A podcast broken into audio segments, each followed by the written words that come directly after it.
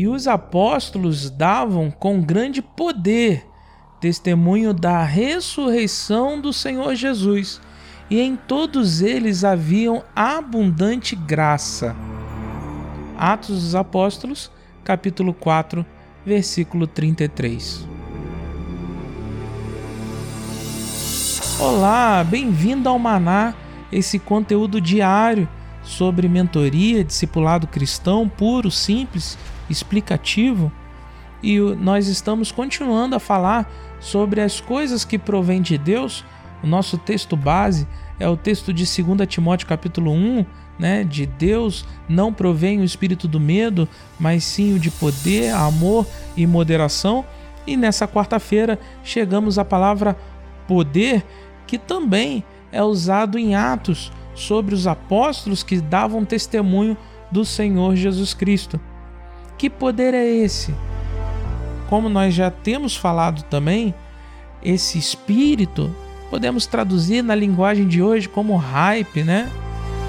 Nós já vimos alguns espíritos que não provêm de Deus, inclusive o medo, esse hype do medo, é, das pessoas terem medo de sair de casa. Mas quais são os que provêm de Deus? Quais são os que partem do trono de Deus? E principalmente o espírito que não é humano. Você já viu uma pessoa feliz? Você já viu como que o cristão genuíno ele é feliz? Olha só, pode vir o vento, pode vir a tempestade, pode vir a tribulação, pode vir o problema, pode vir a guerra, mas ele é feliz. Você já viu essa pessoa? Se você não viu, olha, eu quero conhecer você, porque eu sou assim. A gente que está em Cristo Jesus, nós somos felizes independente da guerra. Nós entendemos que a felicidade não é a ausência da tribulação. E da onde vem essa felicidade?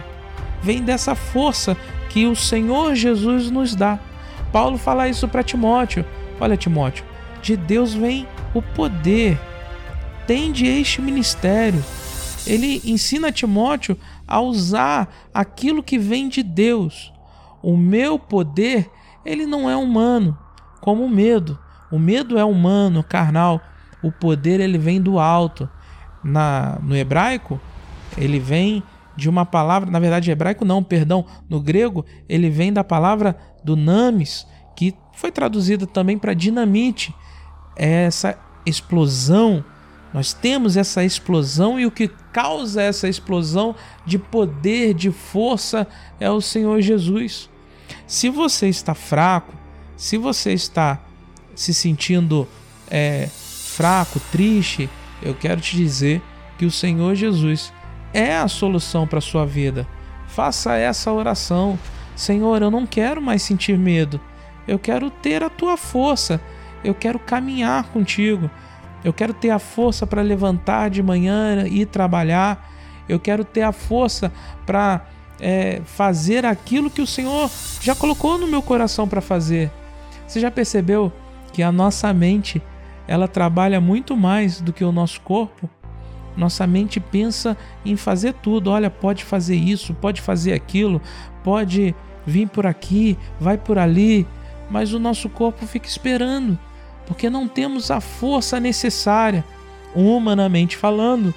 Nós não vamos conseguir essa força para mudar a realidade triste que o mundo vive hoje mas pela obra do Senhor Jesus, nós podemos mudar o coração das pessoas e a nossa volta.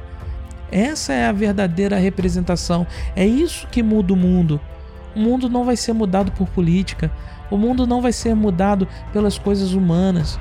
O mundo não vai ser mudado pela, pelo modismo, pelas modas, pelo hype, pelo espírito humano.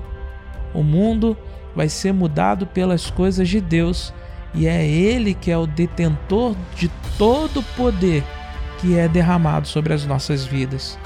Amém? Faça essa oração e que Deus te abençoe. Amanhã nós falaremos de novo sobre o amor, ok? Que Deus te abençoe em nome de Jesus. A único Deus, Salvador nosso, por Cristo Jesus, o nosso Senhor, seja a glória, a majestade, o domínio, o poder antes de todos os séculos, agora e para todo sempre. Amém.